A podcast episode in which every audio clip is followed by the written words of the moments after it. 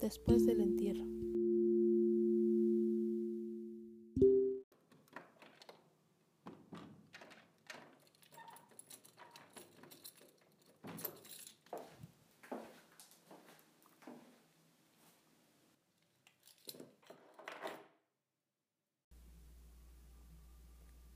Mis pasos retumban en el corredor.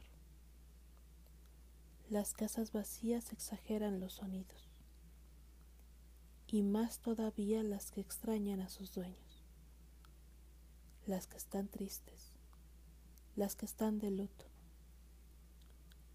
Me detengo. El silencio es tanto que se puede escuchar. La casa parece más grande, enorme. ¿Será que la tristeza nos hace empequeñecer?